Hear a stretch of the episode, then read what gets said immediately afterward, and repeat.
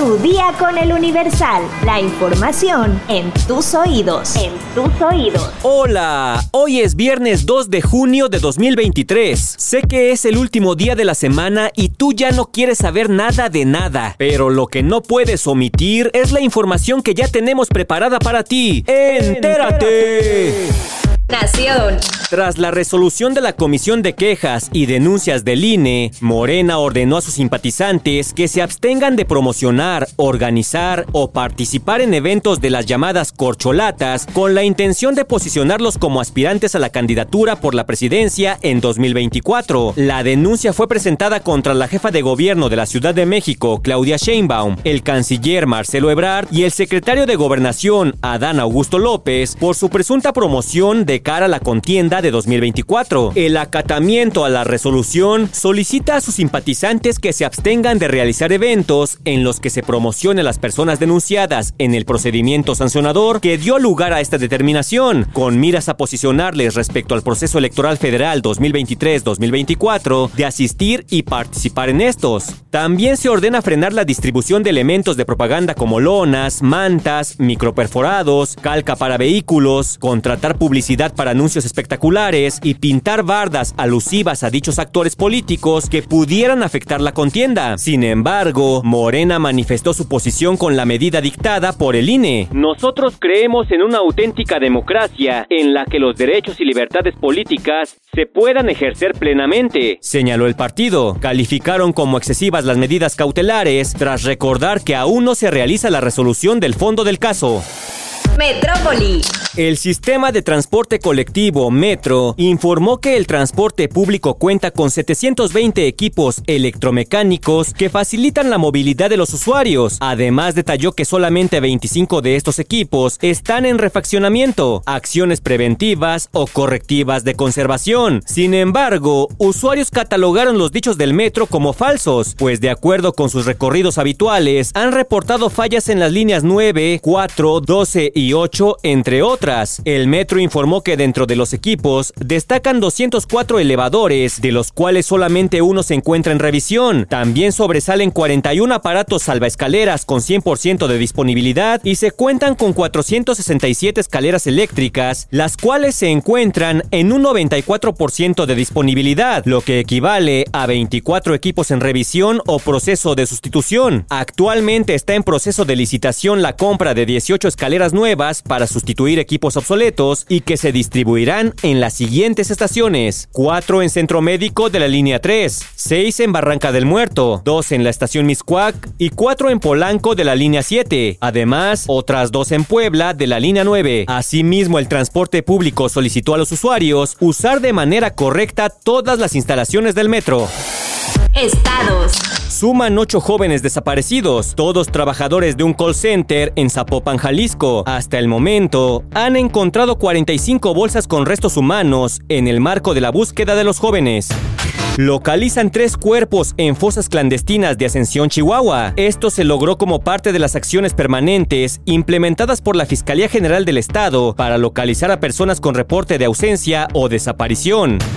Las autoridades eluden la responsabilidad por la violencia en la autopista México-Cuernavaca. Rafael Vargas Muñoz, alcalde de Huitzilac, defendió que el ayuntamiento ha realizado operativos y la información que tiene es que entre tres y cuatro familias forman parte de la delincuencia hallan restos humanos en tubo de desagüe de la Facultad de Medicina de la Universidad de Sinaloa. Peritos de la Fiscalía General del Estado encontraron restos humanos y parte de prendas de vestir de una persona del sexo masculino.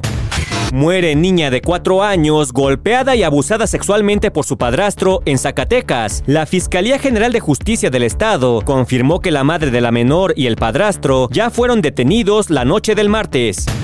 Cada dos días se presentan denuncias por maltrato animal en Yucatán. Según la Fiscalía General del Estado, suman 142. La propia dependencia señaló que pese a que existe una ley que protege a los animales y las mascotas, se siguen dando casos de maltrato y crueldad, particularmente en perros y gatos. Mundo.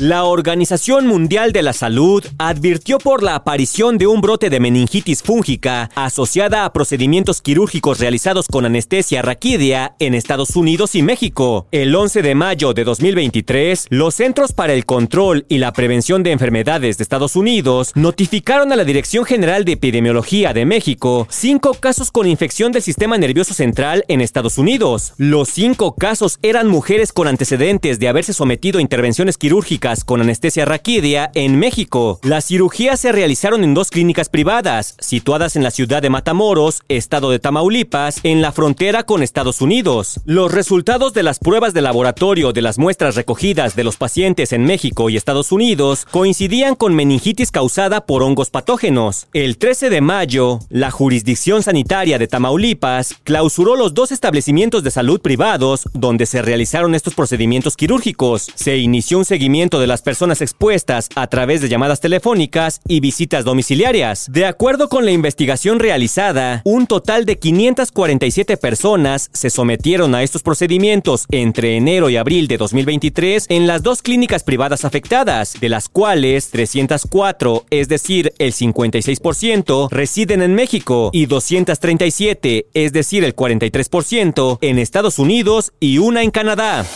Espectáculos. Paren todo. En el episodio de ayer les compartimos una noticia que impactó mundialmente y era que el actor Al Pacino se convertiría en padre a sus 83 años. Sin embargo, parece que el más sorprendido fue el propio actor, pues una fuente internacional publicó una historia en la que se asegura que al enterarse del embarazo de Nur Al-Falah, su pareja, el famoso puso en duda su paternidad a tal grado que le pidió una prueba de ADN que acabará con todas sus dudas. La noticia de que Al Pacino está a punto de convertirse en padre nuevamente a sus 83 años dejó boquiabiertos a propios y extraños, no solo por la edad tan avanzada del actor, sino porque fue concebido con una mujer 54 años menor que él. Y aunque Al Falá y Pacino han sostenido un noviazgo relativamente duradero, porque lo iniciaron desde la pandemia, el actor no habría tenido conocimiento del embarazo de su pareja sino hasta hace dos meses, cuando Nur estaba en la vigésima cuarta semana de gestación, es decir, en el sexto mes, noticia que de acuerdo con TMZ